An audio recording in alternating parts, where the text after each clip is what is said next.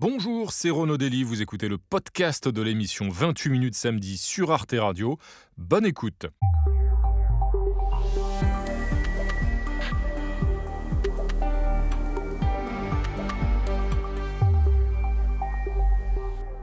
Bonsoir et bienvenue à tous. Nous sommes ravis de vous retrouver pour ce nouveau numéro de 28 minutes samedi en compagnie ce soir d'une militante de l'environnement, fondatrice d'une ONG qui se consacre à la protection des océans et des fonds marins, Claire Nouvian. Ce soir, nous allons donc toucher le fond, ou plutôt nous allons explorer cette biodiversité en danger. Et puis, avec Claire Nouvian aussi, nous allons bien sûr nous plonger dans l'actualité de la semaine. Tout de suite, on jette un coup d'œil au sommaire.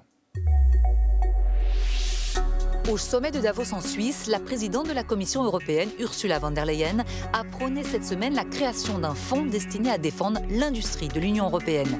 Une mesure de rétorsion à la surenchère de subventions déployée par les États-Unis et la Chine pour attirer des industries vertes sur leur sol. Si chacun subventionne sa propre économie, est-ce la fin du libre-échange? La mondialisation a-t-elle du plomb dans l'aile? Puis nous évoquerons les discussions au sein de l'OTAN pour déterminer s'il faut livrer à Kiev des chars lourds ultramodernes. Le Zelensky réclame ses renforts en matériel pour repousser la grande offensive que la Russie préparerait pour le printemps. Comment les alliés de l'Ukraine doivent-ils faire face à ce nouvel assaut de Vladimir Poutine? Y a-t-il un risque d'engrenage qui plongerait les Occidentaux directement dans le conflit? On en débattra. Enfin, nous conclurons avec la photo de la semaine d'Alix Van P, l'arrestation d'une figure mythique de la mafia sicilienne. Une autre figure mythique, on va suivre, Nadia Dame. Carrément. Voilà, Nadia. Bonsoir Nadia, ravi de vous retrouver. Jean-Mathieu Pernin, vous aussi, vous êtes mythique. Eh vous oui. êtes même Pas, ma- unique. pas mafieux, mais mythique, oui, c'est ça. Pas oui. encore. Oui, ça. Bienvenue à tous les deux. Bonsoir Claire Nouvian. Bonsoir. Nous sommes ravis de vous accueillir ce soir sur ce plateau. Claire Nouvian, vous êtes fondatrice et directrice de l'association Bloom Bloom. C'est une ONG hein, qui entend lutter contre la destruction de l'océan, protéger les fonds marins et aussi d'ailleurs euh, les pêcheurs euh, et lutter contre euh, la pêche industrielle.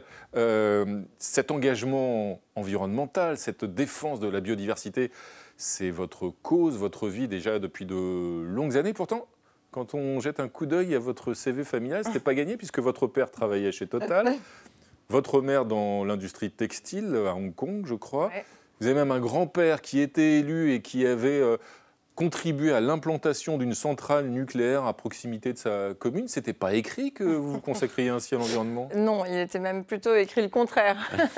comme quoi les temps changent et comme quoi aussi il n'y a pas trop de déterminisme familial. C'est plutôt une bonne chose. On peut s'inventer sa vie euh, à partir de ses convictions. Et vous avez eu une révélation, c'est ça un jour, un, un aquarium euh, du côté de Monterrey en Californie vous a révélé l'importance justement de vous consacrer à la défense des, fonds marins? Des fonds marins, oui, vraiment. Parce qu'avant ça, j'avais quand même travaillé euh, en faisant des documentaires scientifiques et animaliers. Et c'est quand même des années au contact, dans les tournages, de scientifiques qui protègent les animaux que j'ai pris conscience que quand on allait filmer des calaos, ces magnifiques oiseaux qui ont des casques en Thaïlande, eh ben on filmait les six derniers couples Mm. euh, de calao rhinocéros, que quand on allait filmer des éléphants au fin fond de la jungle, c'était les derniers éléphants, les derniers tigres. Enfin, il y avait quand même partout où on passait ce sentiment d'extinction que j'ai d'abord expérimenté d'un point de vue très organique. Enfin, j'étais sur le terrain.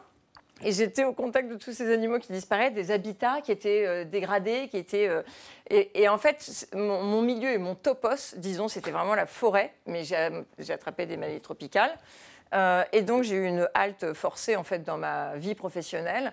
Et je me suis plongée dans les euh, grands fonds marins. Et c'est là, en effet, que j'ai découvert plutôt que la cause m'a choisi. Voilà, on va voir ça. Voilà, Claudel avait eu son fameux pilier de Notre-Dame. Vous, vous avez eu donc, vous avez rencontré un aquarium, c'était à Monterrey en Californie. Tout de suite, on va voir votre portrait, Claire Nouvian. Comme chaque samedi, il est signé Philippe Ridet et il est lu par Sandrine Calvez.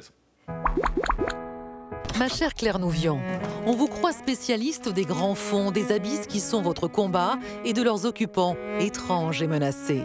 Mais si tout avait commencé par un ours Né à Bordeaux en 1974, vous quittez le port de la Garonne pour l'Algérie. Votre père, Jean-Claude, travaille dans les pétroles. Ado, on vous retrouve à Hong Kong où vous suivez votre mère, Marie-Hélène. Après le divorce de vos parents, elle travaille dans le textile. Élève surdoué, vous êtes rebelle. Vous vous assagissez vers 14 ans. J'ai passé mon enfance à pleurer, avez-vous dit. Retour à Lyon pour suivre une prépa littéraire et les beaux yeux d'un garçon. Vous aimez Dostoïevski et Sartre. La notion d'engagement, ça vous parle? En gros, il faut tout changer. Bosseuse, vous confondez le jour et la nuit. Le sommeil vous fuit il ne vous est pas revenu. Fac d'histoire à Paris, premier job de journaliste, premier reportage. Et les ours? C'est en lisant un article sur le sort peu enviable de certains d'entre eux en Chine que vous trouvez votre vocation. Les animaux sont les victimes collatérales de la folie destructrice des hommes. Moi, ça m'a bouleversée en fait, complètement bouleversée. En 2001, à l'occasion d'un reportage à Monterey en Californie, vous découvrez les occupants des grands fonds, si fragiles. Depuis, vous parcourez le monde pour défendre leur existence. On a envie de partager cette poésie, cette magie avec euh, tout le monde. Vous échappez à la fièvre du Nil, au tsunami de 2004. Avec votre association Bloom, vous parvenez à faire interdire le chalutage en eau profonde. Combattante, vous fondez avec Raphaël Glucksmann le parti Place Publique en 2018. Pendant longtemps, le capitalisme a pris des vies. Maintenant, il prend la vie. Je suis obsédée par l'efficacité. Aujourd'hui, vous vous verriez bien avocate pour combattre aussi la corruption. Ma chère Claire, vous parlez déjà six langues. Vous pourriez bien avoir autant de vie. Alors la défense en particulier des fonds marins, la protection des fonds marins, c'est donc votre cause, l'une de vos grandes causes. Cette semaine, justement, l'Assemblée nationale a voté une résolution visant à interdire l'exploitation minière des fonds marins, ce qui peut paraître une bonne chose, mais pourtant on en a besoin de cette exploitation minière, puisque c'est là qu'il y a euh, un certain nombre de minerais, comme le cobalt par exemple, qui participent de la transition énergétique. On en a besoin pour euh, construire des batteries et euh, est-ce qu'il n'y a pas un paradoxe là? Est-ce qu'on peut vraiment interdire l'exploitation Il faut. Non, il n'y a pas de paradoxe. Non, vous savez, non, je, vous coupe tout de suite parce qu'en fait, c'est vrai que ça paraît. On se dit, oh mon Dieu, regardez, la Chine, ils sont déjà dans une logique extractiviste mmh. assumée. Mais en fait, on a un truc qui s'appelle le recyclage qu'on ne fait pas mm. sur les minerais.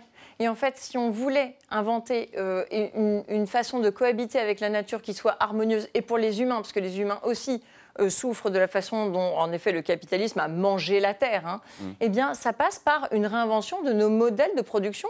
Et on peut tout à fait, l'intelligence humaine est quand même, vous avez vu, sans limite. Donc, on sait très bien faire en recyclant, en inventant d'autres matériaux. Pour produire aujourd'hui des panneaux solaires ou des voitures électriques, d'après vous, on n'a pas besoin d'aller chercher, euh, d'aller prospecter d'autres ah, minerais, euh, du cobalt, du nickel. C'est un gros challenge. Ça, bien sûr, on a typiquement aujourd'hui, on ne sait pas faire autrement qu'en prenant en effet du mm. silicium, etc. Donc, il, il y a des énormes challenges. Ça demande demande aux ingénieurs d'être plus rapides euh, que la destruction, qui veut en effet aller vers la facilité. Mhm. Aller vers la facilité, c'est en effet faire passer des énormes machines, récolter euh, ce, ce, qui est là, disponible, qu'on n'a mhm. plus qu'à cueillir eh bien, il faut inventer d'autres façons de faire. C'est le recyclage, donc. Le recyclage, mais vous savez, c'est comme enfin, tout le débat sur la transition énergétique. Passons déjà par de la sobriété énergétique et donc par euh, une très bonne isolation thermique des bâtiments.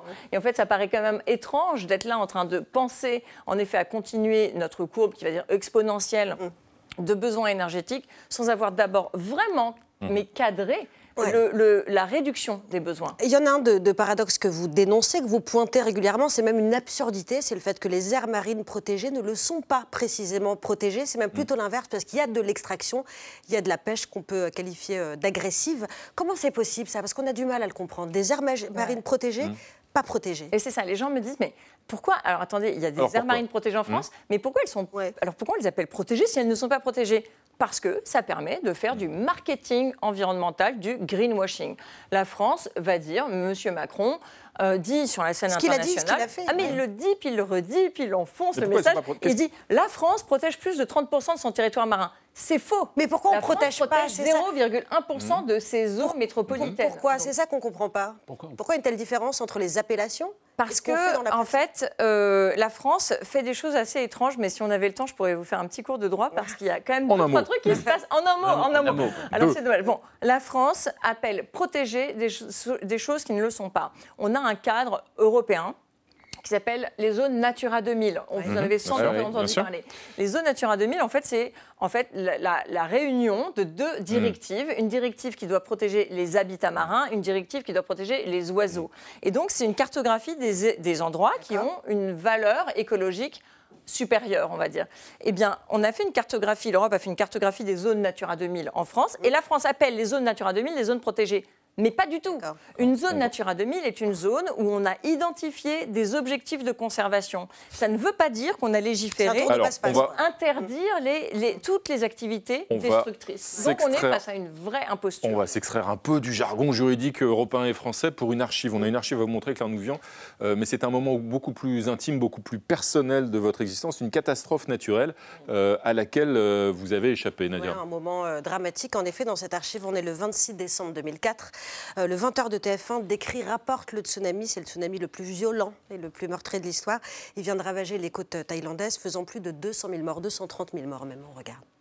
La Thaïlande, connue pour ses plages de rêve, n'a pas été épargnée. Sur l'île de Phuket, une simple vague suffit désormais à semer la panique. Des touristes occidentaux racontent avoir vu la mer se retirer sur plus de 400 mètres en quelques minutes, puis des vagues revenir de plus en plus vite pour regagner le terrain perdu et envahir cette fois les rues et les hôtels, dont certains ont totalement disparu. Ouais, Claire Nouvian, c'est très émouvant, j'imagine, de voir ces images. Ça a été un traumatisme immense. Vous l'avez dit, vous y étiez, vous avez pu euh, y échapper.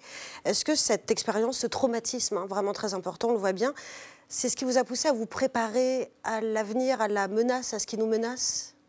Euh, Comment dire Ça a été une, euh, une expérience de c'est la guerre, en fait. C'était comme la guerre, sauf que c'est pas la guerre, c'est un phénomène naturel. Et quand on assiste à ce niveau-là de, tragédie, ça devrait euh, tout changer. Et ça n'a pas été le cas? Ça Comme une guerre, ça une guerre devrait tout changer pour toujours. Euh, non, je pense pas, puisqu'on a rien à changer dans le monde. Rien n'a changé, il n'y a eu aucune avancée dans la lutte contre le réchauffement climatique, par exemple, ou ah bah sur la prise de conscience. L'accord de Paris de, conscience, si. Ah si, si, la prise de conscience, euh, formidable. Euh, mais, mais la réalité politique, euh, la volonté d'emmener nos économies sur une transformation qui n'est pas simple à faire. Personne ne dit que c'est simple de changer mhm. tout notre modèle, mhm. de réinventer un capitalisme qui soit, euh, alors peut-être s'en détourner, mais alors il y a des, ou mhm. alors un capitalisme qui soit compatible avec les limites de la nature. Tout ça, euh, c'est pas, personne n'a dit que c'était simple, mais quand même on sait faire certaines choses. Alors, on évoquait l'enjeu du réchauffement climatique. Justement, cette semaine, euh, Jean-Mathieu, il y a un document euh, qui a été dévoilé et qui illustre le fait que bah, un certain nombre de géants euh, de l'industrie pétrolière savaient depuis longtemps. Ah oui, le grand mensonge de l'industrie pétrolière. Le secrétaire général des Nations Unies, alors il n'est pas du genre hein, généralement à, s'emporter, hein, on va dire, mais mercredi à la tribune du Forum de Davos, difficile de faire dans la demi-mesure, Antonio Guterres réagissait en fait aux révélations du magazine Science, dans lequel on pouvait lire que eh bien, deux chercheurs s'étaient plongés dans les archives de l'entreprise euh, ExxonMobil et on trouvait des modélisations prouvant que le géant américain avait prédit le réchauffement euh, climatique avec, disent-ils, une précision troublante hein, dès les années 70 en fait. Alors ExxonMobil pourrait être félicité pour ses talents euh, de voyance. Le problème, c'est que l'entreprise eh bien, a longtemps jeté le doute sur l'exactitude euh, scientifique du dérèglement euh, climatique, un déni qui lui a déjà valu d'être entendu par le Congrès américain et le Parlement européen sans véritable conséquence. Alors on a appris en même temps, c'est assez étonnant, que la COP28 se déroulera à Dubaï en novembre et ça allait être présidé par le PDG de la compagnie pétrolière nationale des Émirats arabes unis. Alors on peut en effet se dire c'est du cynisme, mais en même temps, est-ce qu'on ne peut pas se dire aussi, tiens, c'est une manière, ça y est, les pétroliers s'intéressent enfin à la protection de la planète? Euh, non. Non. Mais vous savez, le travail qui vient d'être fait en fait sur euh, Exxon, etc., c'est ce que Christophe Bonneuil du CNRS avait fait sur euh, Total. Vous vous souvenez? Il a fait quand même. Alors, il n'était pas seul, mhm. avec d'autres chercheurs. Ils ont quand même montré que Total avait évidemment connaissance du réchauffement climatique et qu'ils ont ensuite mis en place des stratégies d'évitement, de, de, doute, toujours le doute pour gagner du temps, pour ne pas prendre de décision. Donc non, il y a un grand cynisme. Aujourd'hui, les, les, giants, comme ça, les majors pétrolières, elles gagnent énormément d'argent avec du greenwashing.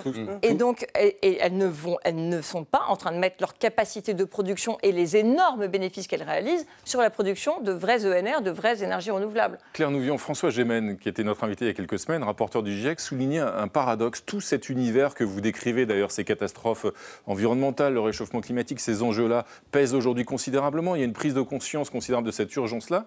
Et pourtant, l'écologie politique, elle échoue euh, partout, en France d'abord, mais pas seulement d'ailleurs, un peu partout. Euh, vous-même, vous avez eu une expérience politique assez brève, euh, mais avec le mouvement en place publique. pourquoi, comme le demandait François Gémen, les, écolos sont-ils aussi nuls?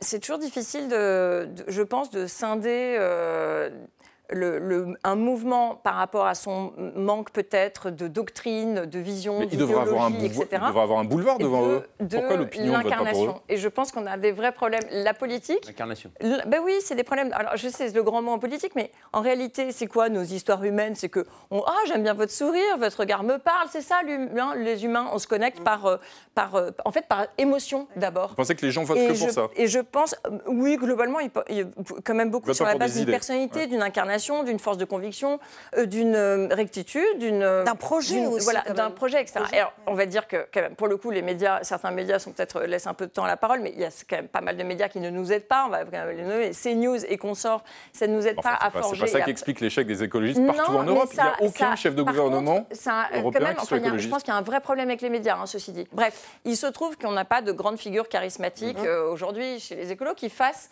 en tout cas un mouvement qui, qui, qui, génère une adhésion forte. Alors que quand on regarde les votes, les seuls députés qui soient parfaitement fiables sur les votes, en fait, c'est quand même les écolos. Vous voyez euh, il faudrait quand même emmener nos électeurs, c'est-à-dire nos concitoyens, à regarder les bilans et ne plus regarder les propos en permanence. Les punchlines, euh, etc.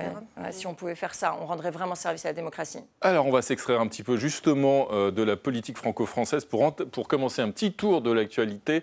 et comme chaque semaine, nous allons embarquer à bord du navire de Gaël Legras qui nous emmène voir ailleurs ce qui fait la une de l'actualité hors de nos frontières. Ce soir, on traverse l'Atlantique et on vogue jusqu'au Canada. Toute ressemblance avec des situations existantes ou ayant existé en France ne serait absolument pas fortuite.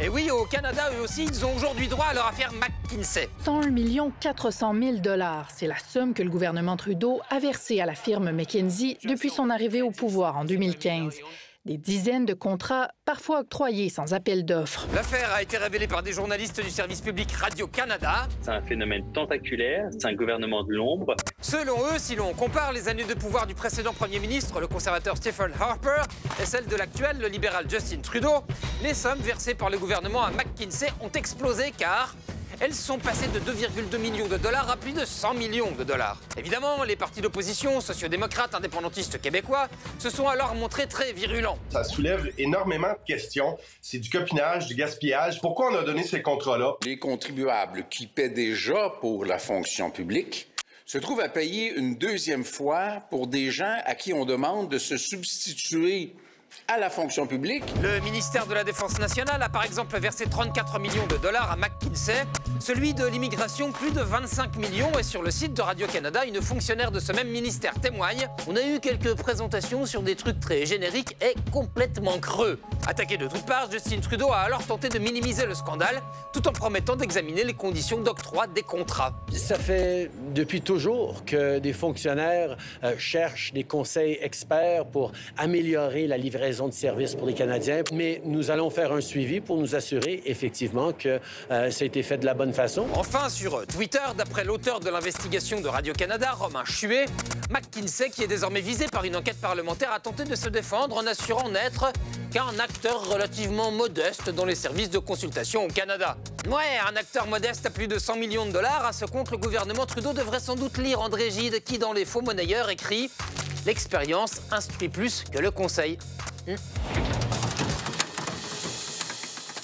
Merci Gaël Legrand. On va maintenant s'attaquer à l'actualité de la semaine et pour cela, nous accueillons du renfort. Bienvenue à tous les deux. Euh, Anna Bonaloun, bienvenue à vous. Vous êtes journaliste et philosophe italienne. Vous collaborez notamment à l'hebdomadaire italien L'Espresso, Au Point et aux Échos Week-end. Bienvenue à vous et à vos côtés Denis Strelkov. Bonjour. Bienvenue Denis, vous êtes journaliste de la rédaction russe de RFI Radio France Internationale. Et tout de suite, euh, Nadia, notre premier dossier de la semaine, bah, c'est comme un changement d'époque. Hein. après le temps de la mondialisation débridée, l'heure est au retour du protectionnisme. Oui, et pendant ce temps, l'Europe ne veut pas rester les bras croisés, puisque mardi à Davos, la présidente de la Commission européenne, Ursula von der Leyen, a dénoncé, je cite, les tentatives agressives, les pratiques déloyales de la Chine et des États-Unis. Elle fait référence à ces subventions massives qui ont été mises en place par ces deux pays pour attirer des industries, des industries vertes essentiellement. On avait vu, Anna Bonaloumé, l'Europe euh, se réjouir de cette conversion à l'écologie des États-Unis avant de se rendre compte que peut-être ça allait conduire à des délocalisations euh, ici en Europe? Est-ce qu'il y a lieu de, de s'inquiéter, en effet, comme l'a fait la présidente de la Commission? Bah, Ce qui est en jeu aujourd'hui euh, aux États-Unis, c'est un retour, euh, une résurgence de, des tendances protectionnistes. Et, ça, ce n'est pas la première fois qu'on voit ces, ces, tendances. C'est quelque chose qui, est, euh, qui revient au moment des crises. Mais là, c'est sous couvert de verdissement, à la différence de ce que faisait un Trump, mmh. par exemple. Oui, effectivement, c'est qui est par rapport à la question, par rapport à Trump, c'est vrai, il y a un changement. Mais c'est vrai qu'il y a toujours des, des, en fait, des aides des, soutiens très importants euh, pour les entreprises localisées aux États-Unis. Et, ce, qui est, ce qui est déjà en cours, en fait, c'est qu'il y a un certain nombre d'entreprises euh, comme Northvolt euh, qui sont en train de délocaliser, enfin de choisir de délocaliser aux États-Unis leurs entreprises innovantes, en fait, qui, qui, souhaitent investir dans la, dans la recherche, par exemple. Dans ces cas-là, il s'agit de l'une des plus grandes entreprises de batterie, et donc qui avait prévu de, garder sa, production, l'une de ses plus grandes productions en Allemagne au début. Et après la décision des États-Unis, elle a décidé d'investir aux, aux États-Unis. Donc effectivement, l'Union européenne a, a a raison de s'inquiéter, mais euh, la, comme la présidente de l'Union européenne euh, a, déjà affirmé lors de, de, leur rencontre de Davos, il y a des aides et des mesures qui sont en train d'être prises, et notamment pour, le, pour la, faire avancer le Green Deal, pour euh, favoriser un assouplissement des mesures qui pourront, qui, qui, des mesures de, mm. pour les aides des, des, différents États à l'égard des, des de entreprises. Donc, en, en, fait, la réponse, ça sera protectionnisme probablement mm. contre protectionnisme. Denis c'est ça forcément la, suite logique, cet enchaînement que décrit Anna Bonalou à l'instant Protectionnisme contre protectionnisme C'est en quelque sorte ça. On est dans un jeu de chacun pour soi, en quelque sorte. Mhm. ça, on l'a déjà vu pendant toutes les graves crises mondiales. Mhm. Bien évidemment, c'est assez facile de parler de la mondialisation quand l'économie mondiale va bien, quand il y a des moyens et quand on peut effectivement choisir le meilleur régime pour son entreprise, notamment, donc un peu de mhm. s'installer où on veut. Par contre, euh, quand on rentre maintenant dans une période assez difficile au niveau financier, bien évidemment, chacun va essayer de ne pas uniquement d'attirer des industries vertes, mais tout simplement de survivre, de aussi faire comprendre à ses électeurs, si on parle des États démocratiques, qu'effectivement on peut faire tout pour vous défendre. De, concurrence très, très nationale. C'est ça, ça, on l'a vu déjà euh, quand, par exemple, dans le moment du crise 2008, mhm. et aussi après la Première Guerre mondiale, par exemple. Dès qu'il y a une guerre, dès qu'il y a un conflit de grande ampleur, après, c'est forcément soit une sortie de mondialisation, de mondialisation comme c'était le cas après la Deuxième Guerre mondiale, soit effectivement chacun pour soi, il faut protéger ses propres citoyens. Alors l'Europe euh, s'inquiète et s'angoisse des mesures, euh, euh, des distorsions de concurrence mises en place selon elle du côté américain, mais Washington ne voit pas ça comme ça évidemment. Washington oui. différemment, Nadia. Oui, en l'occurrence, l'émissaire spécial américain pour le climat, John Kerry, était à Davos cette semaine. Il ne s'est pas laissé émouvoir par cette complainte européenne. Regardez. C'est comme ça qu'on va changer le monde. Il y a 70 nouvelles usines de batteries qui viennent de pousser aux États-Unis grâce à notre nouvelle loi sur la réduction de l'inflation. Et la réaction des autres pays ne devrait pas être ⁇ Oh mon Dieu, vous ne devriez pas faire ça, c'est injuste pour nous, faites-le aussi !⁇ Claire Nouvian, do it too, faites-le aussi, c'est si simple que ça. Vous connaissez bien les, institutions euh, européennes, y compris ces, lourdeurs. Mais en fait, euh, nos économies sont subventionnées. Mais aujourd'hui, elle subventionne la destruction de la nature et de l'environnement. Donc, euh, c'est déjà réfléchir les subventions aujourd'hui destructrices, celles qui soutiennent les, les, énergies fossiles, celles qui soutiennent la pêche industrielle, parce qu'il n'y a pas de pêche industrielle sans subvention publique. Rappelons juste la base. On paye avec nos impôts pour la destruction de l'océan, qui est le premier allié climatique de l'humanité. La différence pour flécher les subventions entre les États-Unis et l'Europe, c'est la lourdeur administrative, la, lourdeur des règlements en Europe. Il faudrait alléger justement toute cette, cette bureaucratie pour, pour, avoir un système beaucoup plus souple comme le système libéral américain Alors, euh, je ne sais pas si on va réussir à réformer euh, les procédures législatives mmh. européennes qui sont quand même, bon, pour l'instant, fixées par mmh. traité. Mais on a de toute façon une non-application déjà quand on a même des mmh. bons articles dans les règlements. Ce n'est pas appliqué. C'est pour ça qu'on passe notre temps au tribunal, d'ailleurs, en tant qu'association, pour faire appliquer. on, a, on a franchement aujourd'hui une, économie. Regardez simplement la détaxe gasoil. La détaxe gasoil, c'est ce qui soutient l'économie en fait la plus destructrice, euh, que ce soit la pêche, l'agriculture. Pour aller aussi euh, peut-être plus loin, puisque Ursula von der Leyen euh, propose un fonds de souveraineté européen. Seul problème, c'est que l'Allemagne n'en veut pas. Alors, eux, justement, parce qu'ils ont peur que ça alourdisse la facture, est-ce que c'est possible, Anna Bonalomé, de le faire, ça, sur les Allemands? Bah, euh, Ce qu'elle a annoncé, effectivement, c'est le fait de, de, proposer de, faire contribuer chaque État à cette, à cette révolution en, fait, en cours d'un point de vue économique qui a été provoquée par la pandémie d'abord, ensuite par la guerre en Ukraine, donc la crise énergétique avec tout, les, en fait, l'inflation, euh, fait que euh, et c'est nécessaire d'un côté d'agir en européen, c'est-à-dire de contribuer chacun pour, pour, pour faire en sorte de faire face à cette crise. Mm. Mais il y a toujours eu euh, cette, euh, cette, euh, cette, ces, doutes, ces, doutes de la part de l'Allemagne, parce qu'effectivement, les coûts par, pour les différents États vont être différents. Parce qu'il y a évidemment des États comme, par exemple, l'Italie ou mmh. d'autres pays mmh. du sud de l'Europe de, qui souffrent d'une inflation très forte et d'un manque d'innovation encore très importante. Mais probablement, le fond de, ces fonds, ce serait un fonds, une tentative de reprendre en européen, c'est-à-dire d'une manière solidaire, en fait. Eh bien, l'Europe, parlons-en, mais avec un dossier, puisque nous allons maintenant passer à notre temps fort en images de la semaine. Et ce soir, ce temps fort nous emmène à Bruxelles. Les institutions européennes sont ébranlées par le scandale du Qatar Gate, des accusations de corruption, de blanchiment d'argent, qui visent notamment un ex-député européen italien, Pierre Antonio Panzeri. Présenté par les enquêteurs belges comme le rouage principal de cette affaire, il a signé mardi un accord avec le parquet fédéral belge, prévoyant qu'il collaborera en échange d'une peine de prison ferme limitée. Par cet accord, M. Panzeri s'engage à un certain nombre euh, de choses, notamment des informations concernant euh, les éventuels corrupteurs ou les potentiels corrompus, des informations sur les flux financiers, des informations euh, sur les avantages acquis, donc toute une série d'informations qui vont permettre à la justice d'avancer ébranlé par ce scandale qui n'en est peut-être qu'à ses débuts. D'ailleurs, le Parlement européen va-t-il en tirer des leçons pour se réformer et pour mieux se prémunir contre les risques de corruption, Anna Bonaloum bah, C'est ce qui est en train de se passer. C'est-à-dire que ça, c'est l'un des plus grands scandales euh, qui a touché le, Parlement européen par rapport à la question du blanchiment d'argent et de, la corruption. Donc, euh, on a retrouvé 1,5 euh, million d'euros mhm. en en liquide euh, auprès de, différents euh, eurodéputés mhm. euh, accusés. Et ce qui est en train de se passer, c'est que la commissaire aux affaires internes a déjà annoncé qu'il y aura de la part de la, de la, Commission européenne des mesures et justement des lois qui, qui, essayeront de définir les crimes et, en fait des corruptions au niveau européen. Parce que ce n'était pas le cas, donc. C'est bien l'aveu qu'il y avait quand même énormément de lacunes sur le contrôle de l'accès des lobbies aux, aux institutions, aux députés C'est-à-dire que là, on est en train de rattraper, d'imaginer euh, faire ce qu'on n'a pas fait jusqu'à là. Effectivement, c'est qui montre qu'il y a eu un manque de transparence, mais il y a aussi, et il y a aussi évidemment l'usage de formules comme les ONG, ce qui a mmh. été le cas pour oui. Panseri, qui en 2019 a créé une ONG qui a été en fait une couverture, euh, apparemment mmh. d'après les, enquêteurs, euh, qui lui a permis de, de, faire circuler de l'argent et d'être payé pour faire passer les, les intérêts du, du Qatar et du Maroc euh, au Parlement européen. Denis Strelkov, ce qui peut aussi étonner quand on regarde le fonctionnement du Parlement européen, c'est la possibilité accordée aux députés de euh, cumuler en quelque sorte hein, leur mandat avec d'autres fonctions, euh, de, servir d'autres intérêts.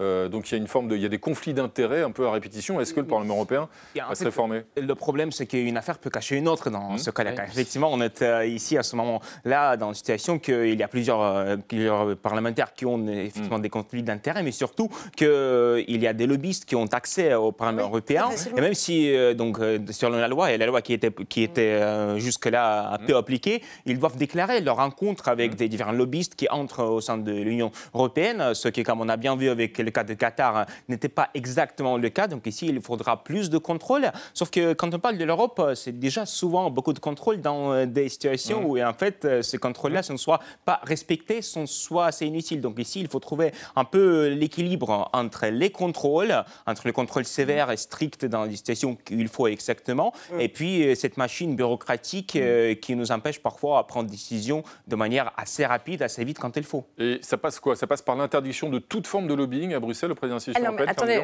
moi je suis vraiment bien placée pour vous parler de ça parce que je passe pas mal de temps à Bruxelles. Mmh. On n'a aucun contrôle. En fait, c'est seulement la Commission européenne qui doit déclarer les rencontres, en effet, avec les représentants d'intérêt, dont nous sommes. Même vous faites du lobbying. Mais bien sûr, on fait partie des 10% du lobbying environnemental et citoyen par rapport à 80% de lobbying en gros industriel. Ça veut dire qu'on ne peut pas interdire à vos yeux toute forme de lobbying. Ah non, non, mais bien sûr que non. Du lobbying, en fait, c'est la rencontre entre les acteurs de terrain, les acteurs représentants de la société, etc., avec des, des mmh. en fait, des, des décideurs, quels Mm. qu'ils soient. Mais il n'y a aucun contrôle au Parlement européen et il n'y a aucune déclaration des rencontres. Et donc, évidemment, on a un problème de- d'influence dans une zone qui est totalement grise. Euh, D'influence, voire de corruption, et net. Alors là, corruption à l'ancienne avec des valises de cash parce que je Vous avez fait que- ça, vous Ah mais oui, nous on paye. Ah, on voilà. est tellement riches. Non mais bien entendu qu'on a Alors- aussi un problème, c'est que pour être, pour avoir des gens, euh, en fait, pour avoir des, cor- il y a des corrupteurs, puis il y a des gens corrompus. donc ça veut dire qu'on a quand même un personnel politique, je vous rappelle, qui accepte. Il faut quand même, vous savez quoi, ce que chacun peut faire, vous allez sur le site du Parlement européen et vous regardez le code de conduite. Ils ont un code de conduite qui dit qu'un député européen ne doit pas représenter son État, ni évidemment même pas sa circonscription, mais les intérêts européens. Et vous savez ce que, regardez la commission de la pêche, on a 26 députés qui décident pour quasiment 500 millions d'Européens de tout ce qui va se passer. Comme par hasard, ils ne défendent que la pêche industrielle. Donc je vais vous dire, il y a une corruption morale. Je connais bien le sujet, mais ça m'anime. Mm. Parce que, euh, on- non, mais euh, on a essayé de porter des, des mesures justement pour faire en sorte que ce soit encadré, contrôlé, transparent. Dans l'opacité se cache toute la possibilité de tous les méfaits. Mais attention, même quand vous mettez de la transparence, ça ne veut pas dire que vous avez des gens qui sont intègres. Mhm. Et on va quand même juste rappeler au passage que dans le scandale dont nous avons débattu euh, à l'instant, le Qatargate, euh, alors qu'il est, il n'y a pas de condamnation, les enquêtes sont en cours et que donc toutes les personnes incriminées sont présumées innocentes. Et est-ce qu'on peut On ajouter va- quand même que le Non. Qatargate avait été lié d'abord à une affaire, ça les a mis sur la piste d'une affaire d'accord de pêche entre le Maroc et Absolument, C'est la absolument. pêche, c'est le lieu, Autre, autre dossier de la semaine, Nadia, euh, le président Zelensky en rêvait, l'OTAN insiste en tout cas pour lui en livrer euh, des chars euh, lourds pour contrer l'agression russe. Oui, après en effet les requêtes pressantes du président euh, ukrainien et avec la menace d'une nouvelle action russe, on va y revenir via la Biélorussie. Les alliés occidentaux ont commencé à se réunir hier, c'était en Allemagne sur la base de Rammstein. Il sera discuté, y est discuté la question de la coordination de livraison d'armes, on parle de canons et de chars notamment. Denis Strelkov, envoyer des armes lourdes, Euh, est-ce que ça peut faire une vraie différence sur le terrain? Qu'est-ce que ça peut changer sur le plan militaire, hein, je veux dire? Effectivement, si- s'il y a assez de chars qui sont livrés Ouais. à l'Ukraine, ça va changer beaucoup de choses sur le notamment euh, dans des régions où maintenant les batailles sont euh, quelquefois figées, où il n'y a pas beaucoup de choses qui se passent, car euh, si vous vous souvenez un peu des, des plans des batailles en Ukraine, euh, on n'a pas beaucoup de changements depuis euh, déjà quelques mois. Il y a eu quelques, il y a eu quelques victoires euh, de la part de l'Ukraine à l'automne, mais pour l'instant c'est gelé, et donc c'est pour ça qu'en fait, dès qu'il y a une situation qui est gelée, il y a deux possibilités. Il y a soit les possibilités pour la Russie de faire geler le conflit euh, un peu de manière soit permanente euh, pour quelques années, soit jusqu'à la Russie soit prête effectivement à attaquer et mener d'autres offensives, soit il y a la possibilité également pour l'Ukraine de mener cette contre-attaque, euh, sauf qu'il faut bien le rappeler. La Russie, et surtout avec les compagnies militaires privées, Ouais, euh, mais comme contrôlées par Wagner, ouais. Wagner a une ressource qui est importante, ce sont des soldats. Des soldats euh, qui sont en nombre peut-être pas illimité, hein, mais un nombre Des assez important. de la Des chair à soldats canon, en de la- l'occurrence, De la chair à canon, effectivement. L'Ukraine n'a pas du tout cette possibilité. La vie est quand même assez chère là-bas. C'est pour ça qu'il faut armer plus l'Ukraine si l'Ukraine veut gagner cette guerre. Il n'y a pas d'autre Armer, plus l'Ukraine, est-ce que finalement, c'est pas un engrenage là? C'est-à-dire, en effet, aujourd'hui, euh, la Russie dit, euh, voilà, les chars, aujourd'hui, c'est une nouvelle ligne rouge, hein, comme à chaque fois, de toute façon, euh, la Russie, il y a toujours une ligne rouge. Et, mais là, les chars, en effet, est-ce que c'est pas l'engrenage qui nous propulse davantage vers un conflit dans lequel, eh bien, nous, auquel nous participons? Bon, euh, bah déjà, je pense que tous les, les- États qui sont en train de fournir des armes à l'Ukraine sont des acteurs indirects de Mhm. la guerre. C'est-à-dire que euh, à partir du moment où euh, on, a, on est en train de soutenir le conflit d'une manière indirecte, on est impliqué.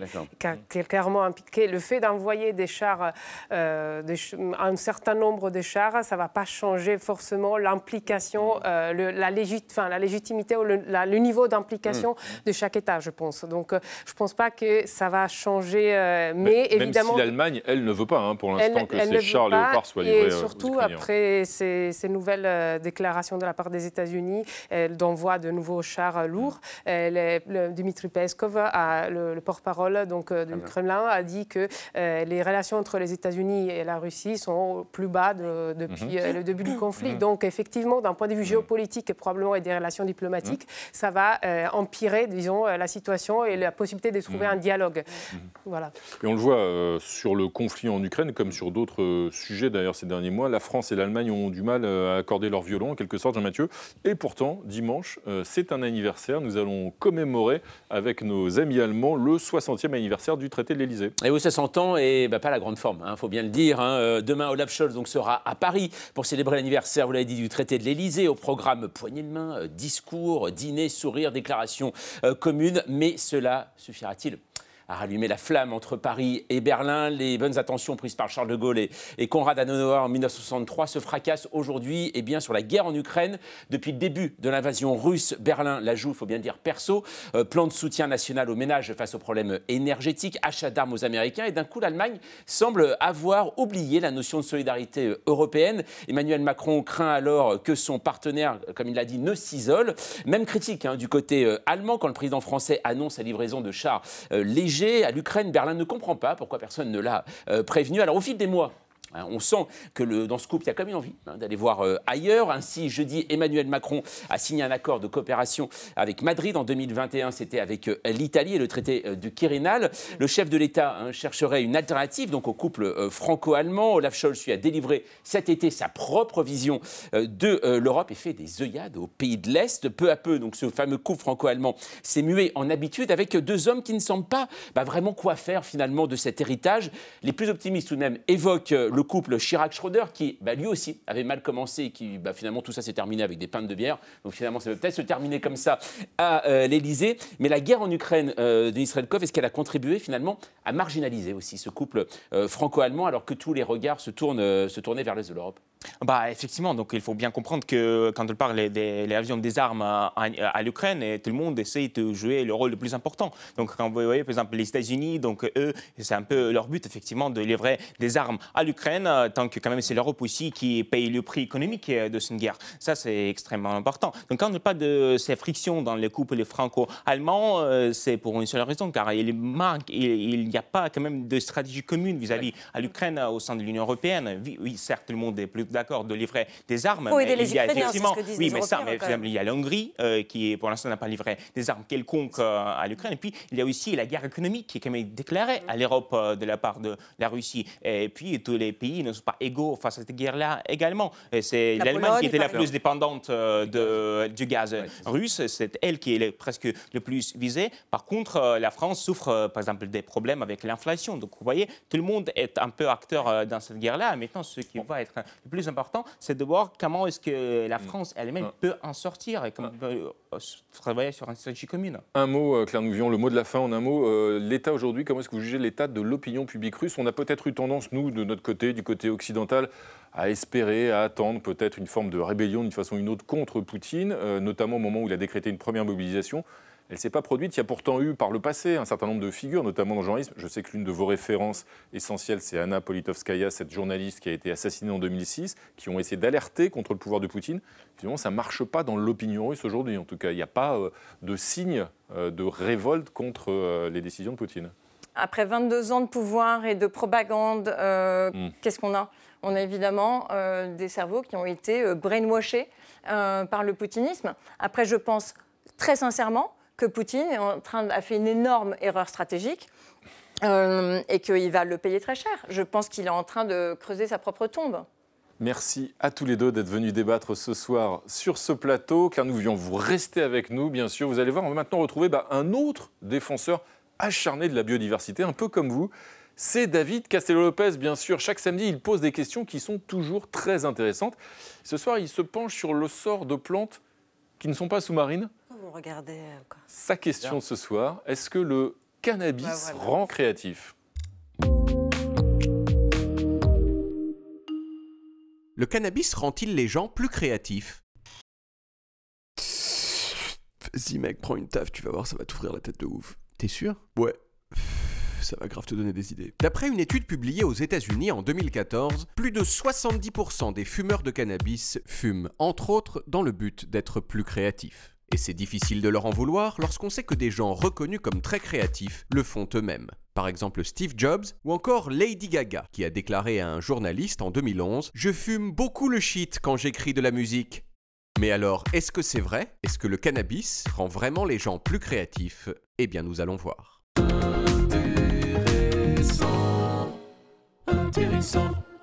Pour le savoir, il faut aller voir Christopher Barnes, Yu Heng et Sam Yam, tous trois chercheurs en psychologie.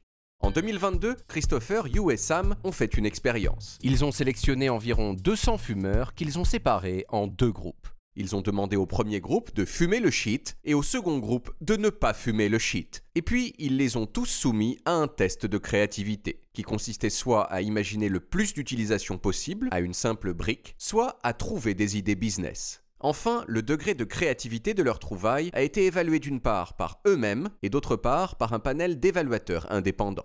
Résultat, les gens qui avaient fumé le shit ont considéré en moyenne que leurs idées étaient plus créatives que les gens qui n'avaient pas fumé. Mais les évaluateurs indépendants, en revanche, n'ont trouvé aucune différence de créativité entre les gens qui avaient fumé le shit et les autres.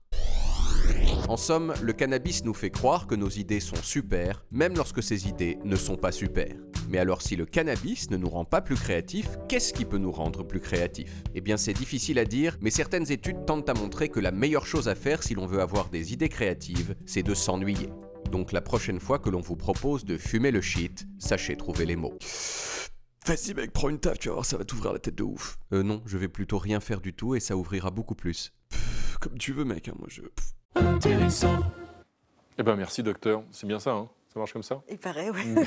Merci Nadia. Bonsoir Alex Van P. Bonsoir Renaud. Ravi de vous retrouver. Bienvenue à vous euh, et à votre photo de la semaine, Alix. Cette photo de la semaine, ce soir, elle nous emmène en Sicile, car elle a été prise où? Bah, À Palerme, en. Sicile donc. Ce lundi, exactement. Au premier plan, l'homme camouflé derrière ses lunettes, son bonnet et sa veste aviateur s'appelle Matteo Messina Denaro. Il était le chef de la mafia sicilienne Cosa Nostra, en cavale depuis 30 ans, condamné à perpétuité par contumace. Et Messina Denaro a été cueilli donc par la police à Palerme, en effet, dans une En clinique Sicile. en Sicile, toujours, dans une clinique où il s'était rendu pour soigner son cancer du côlon à plusieurs reprises. Et comme on peut le voir, eh bien, les deux carabinieri qui l'escortent ont la tête haute. Ils sont très fiers. Il faut dire qu'ils arrêtent un homme qui était traqué depuis des décennies par des centaines de policiers italiens. Messina Denaro, 60 ans, a toujours baigné dans la mafia sicilienne. Son père, surnommé Don Ciccio, était lui-même un chef de clan local. D'ailleurs, il a le même surnom qu'un personnage du parrain, euh, du, du parrain, le film de Coppola. Et signe. son parrain, le vrai parrain, était lui aussi un homme d'honneur. Donc très vite, le rejeton a suivi la voie familiale, il s'est mis à suivre les codes donc euh, de la pieuvre sicilienne et à 18 ans, il assassine pour la première fois. Ensuite, il ne s'arrête plus. Visiblement, il se targuait de pouvoir remplir à lui tout seul un cimetière avec les corps de ses ennemis. Et parmi ses victimes, donc on trouve beaucoup de mafiosi de clans adverses et tous leurs proches, quel que soit leur âge. Par exemple, Messina Denaro est tristement célèbre pour avoir organisé l'enlèvement, la séquestration et le meurtre d'un jeune homme de 12 ans, qui était le d'un garçon de 12 ans, Mhm. qui était le fils donc d'un mafieux repenti. Et il a aussi organisé des attentats à la bombe à Rome, à Florence, à Milan.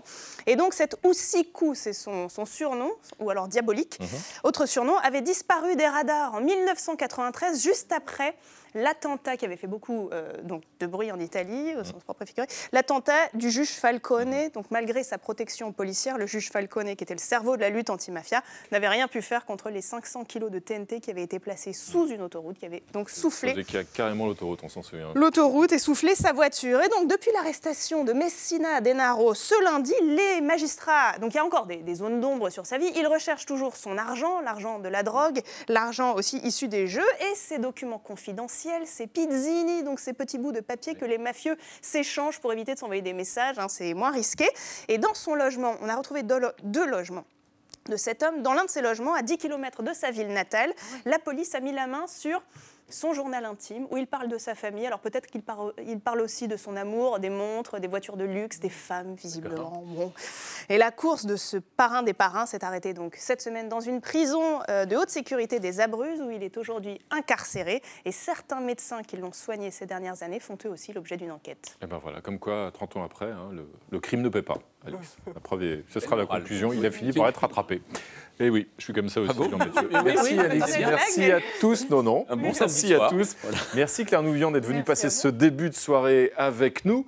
Dans un instant, sur l'antenne d'Arte, une soirée match au cabinet médical Pasteur et Coq, un duel de géants dans le monde des microbes. Lundi à 20h05, vous retrouvez notre exploratrice préférée à nous, Elisabeth Quint, bien sûr. Et comme d'habitude, on va se quitter en musique. Et puisque nous avons alerté ce soir avec vous, Claire Nouvian, sur l'urgence de protéger les fonds marins et les poissons qui y vivent, bah, c'est l'occasion de réécouter l'indémodable, et oui, Bobby Lapointe, la maman des poissons. Tchuss La maman des poissons, elle est bien gentille. Elle ne leur fait jamais la vie, ne leur fait jamais de tartines. Ils mangent quand ils ont envie et quand ça a dîné sardines. Retrouvez le podcast de 28 minutes sur toutes les plateformes de podcast et sur arteradio.com. Et pour soutenir l'émission, abonnez-vous, commentez, critiquez, mettez des étoiles et partagez le podcast avec vos proches.